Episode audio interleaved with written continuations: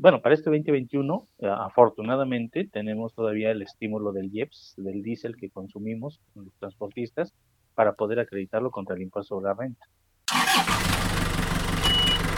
Transpodcast, el podcast de transporte.mx. Escucha cada semana la información más relevante del mundo del transporte y la logística en voz de sus protagonistas. Ya comienza Transpodcast. ¿Qué tal amigos de Transpodcast y Transporte.mx? Mi nombre es Clemente Villalpando y como cada semana tenemos un episodio relacionado con temas de transporte, de logística y en especial hoy uno muy, muy, muy particular y muy interesante y que a todos nos concierne, que es el tema de los impuestos, del panorama fiscal. Y para este día tenemos la oportunidad de poder platicar con Luis Fernando Poblano. Él es contador, especialista en cursos. De hecho, él va a dar un curso este 26 de enero en línea a través de la plataforma de Cofide para pues empoderar más la información relacionada con la nueva miscelánea fiscal, con los nuevos panoramas fiscales y eh, muchos ámbitos relacionados con el autotransporte de carga. Luis Fernando, gracias por tomar la llamada. Muy buenos días, muchas gracias. Es un gusto estar aquí con ustedes. Y gracias bueno, por la invitación. No, hombre, pues gracias tú por tomar la llamada. Y, bueno, entrando en el tema, primero me gusta platicar de la persona, porque técnicamente pues ahí nos damos cuenta de, del background. ¿Tú cuánto tiempo llevas impartiendo cursos? ¿Te ha interesado eh, analizar ciertas industrias como la del transporte y la logística? ¿Cómo empezó tu carrera ya de, de, de formación como contador? Bueno, realmente ahorita ya, ya llevo este, cerca de 25 años dando cursos. Doy clases en la Universidad Nacional Autónoma de México, en la Facultad de Contaduría y bueno, pues mi, mis especialidades son en la materia de, de, de, fiscal y en el sector de autotransporte, pues ya también llevamos este, bastantes años, bastantes años dando, dando cursos y apoyando a este sector en todo lo que es la, la parte fiscal, sobre todo porque es un sector que tiene grandes beneficios, desde luego por la importancia que, que representa y, y, bueno, pues eh, estamos en, en cada año actualizando a, a, todos los, los contadores que, que, que, participan en, esta, en estas áreas, pues para que tengan presente todas las disposiciones fiscales. A lo largo de estos 25 años que comentas que llevas dando cursos, obviamente, pues el tema fiscal siempre tiene sus modificaciones, sus cambios.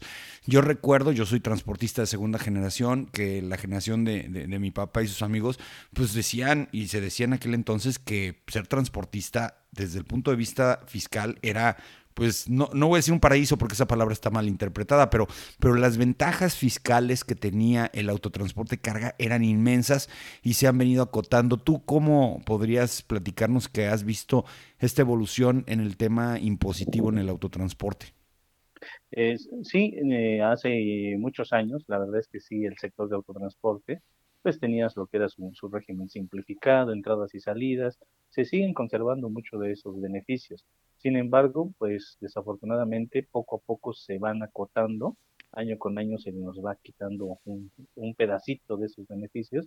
Y bueno, ya a lo largo de los años pues ya no, ya no son los mismos de, de, que teníamos hace 20, 30 eh, años eh, todas las disposiciones fiscales, sí, digamos, son muy, pues no, no que tengan grandes beneficios, sino son muy cuidados. Ese, ese sector por parte de lo que es la autoridad pues porque es, es, eh, es, un sector que tiene ciertas consideraciones especiales, puesto que pues eh, eh, sin el sector de autotransporte, pues la economía prácticamente se paraliza, porque el transporte de mercancías, el transporte de personas, pues es algo que día a día se, se requiere pues para, para mover todo lo que es la, la economía.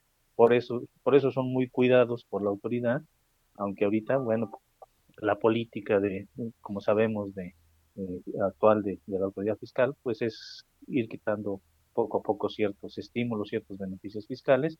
Sin embargo, pues todavía hay, hay, hay varios, ¿eh? hay varios y son muy buenos y que debe, debe, debemos tenerlos muy presentes para poder aplicarlos y no perderlos, porque si no se aprovechan, pues estamos pagando un, un impuesto en exceso que no deberíamos.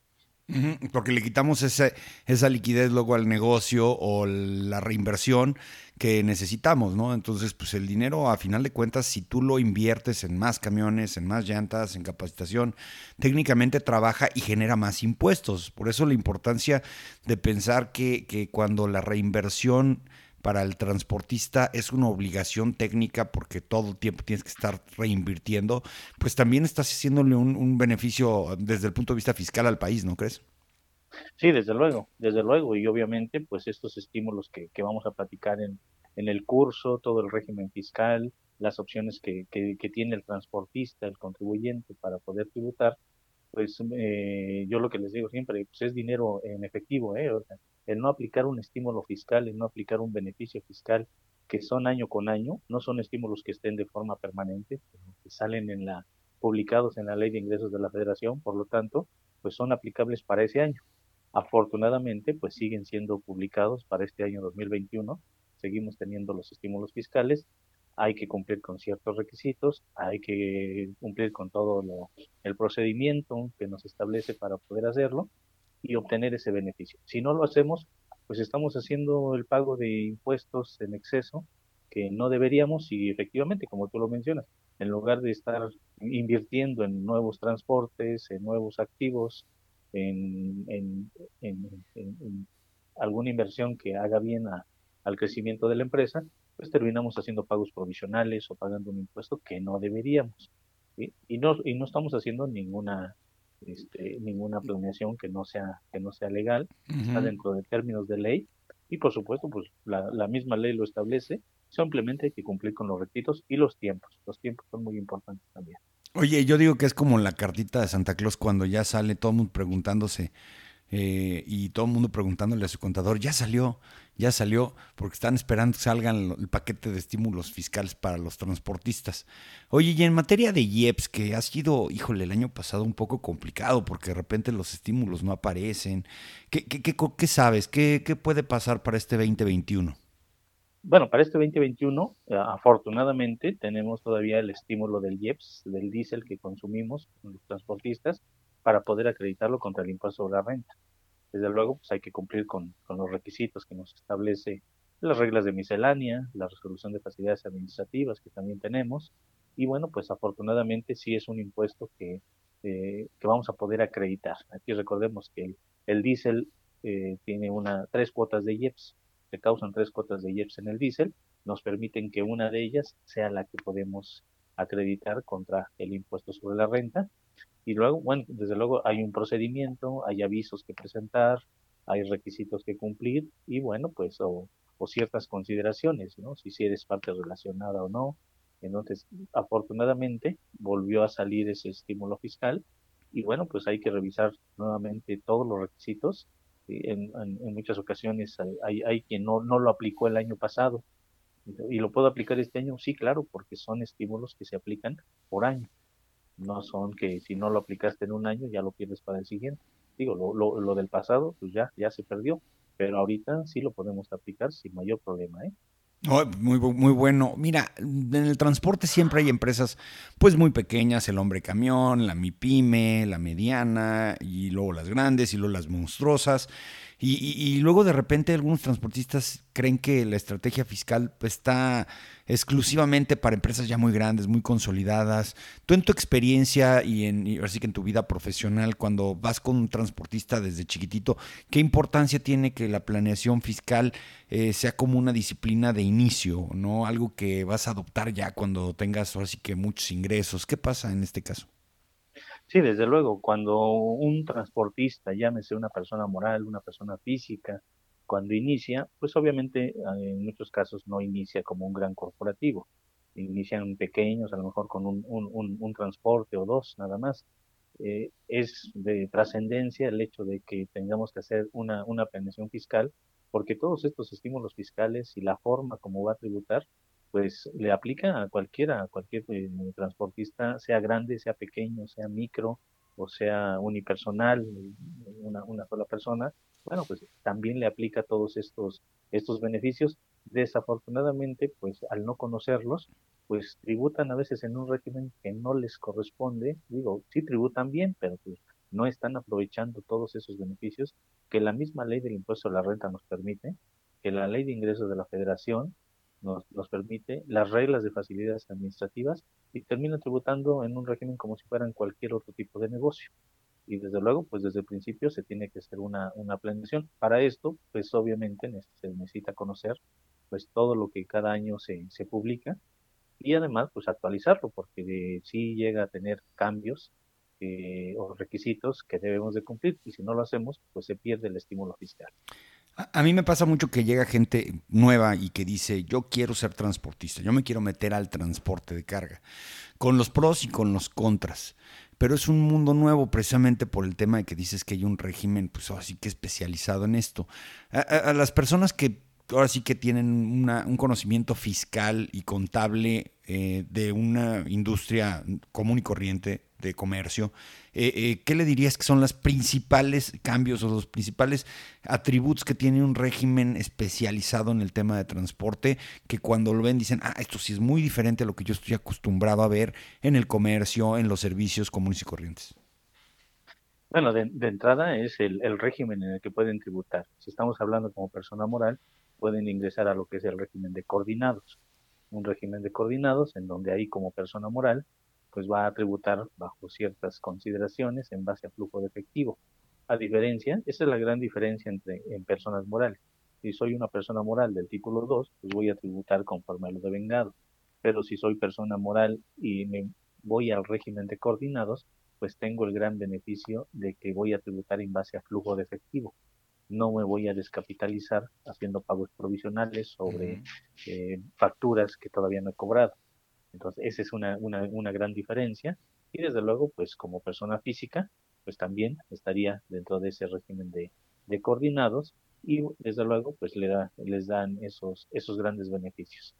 Eso es importantísimo porque eh, cuando tú timbras una factura en otros regímenes, eh, pues automáticamente ya ya, ya eh, Hacienda o el SAT te dice esto me lo tienes que pagar.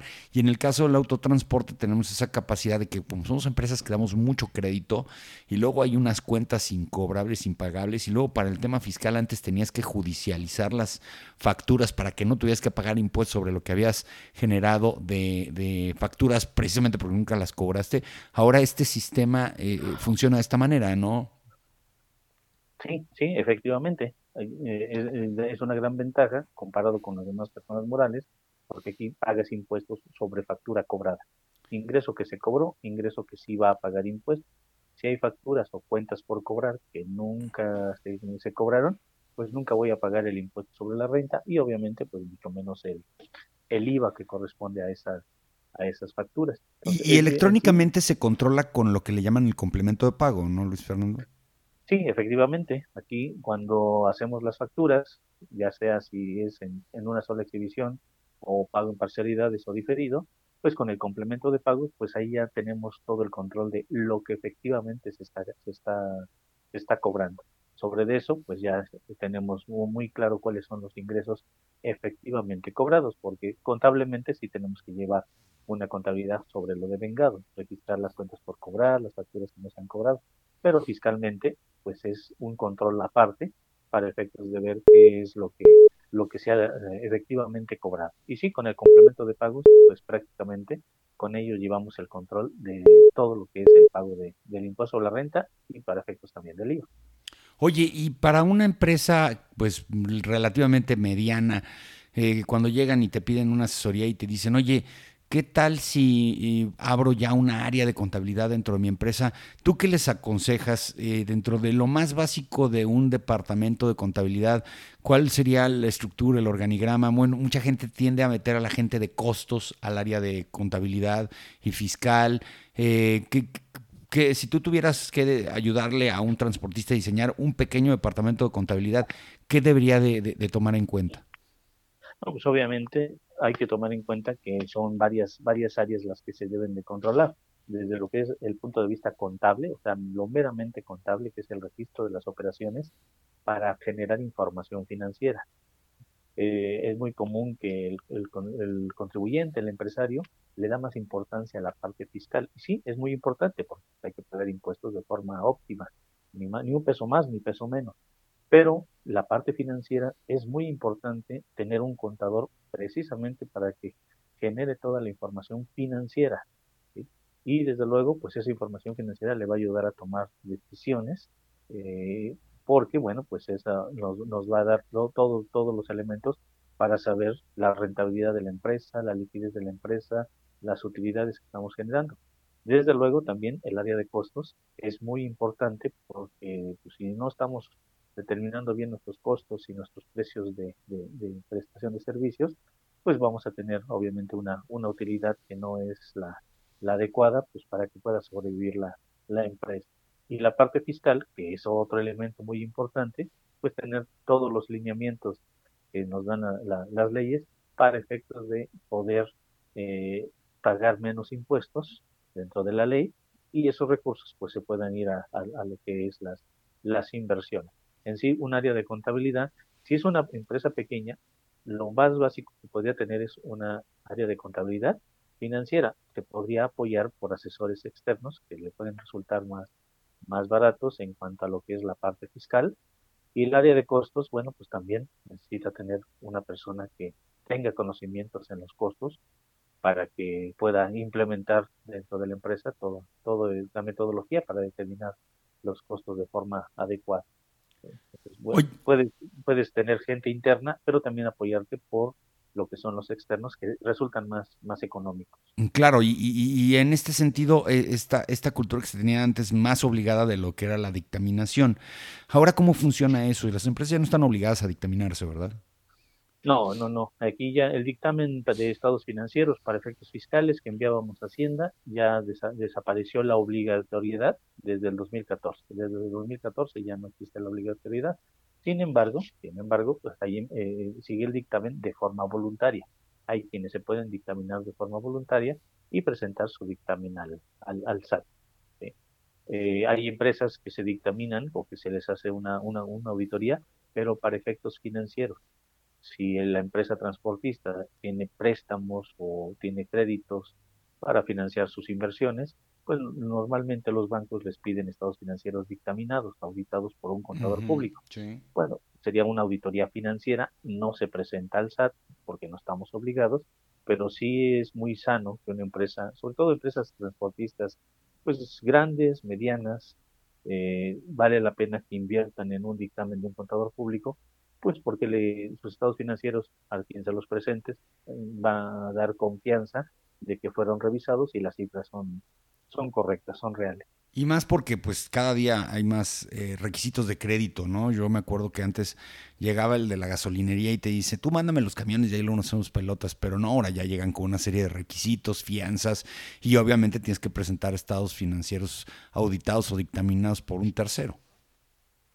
Sí, efectivamente. Y desde luego, pues aquí ya ahora con todo lo de las operaciones inexistentes, pues sí, ya cada vez para ser proveedor o hasta para ser cliente, pues ya te piden una serie de requisitos, entre ellos la opinión de cumplimiento, de que estés al, corriente en tus obligaciones fiscales.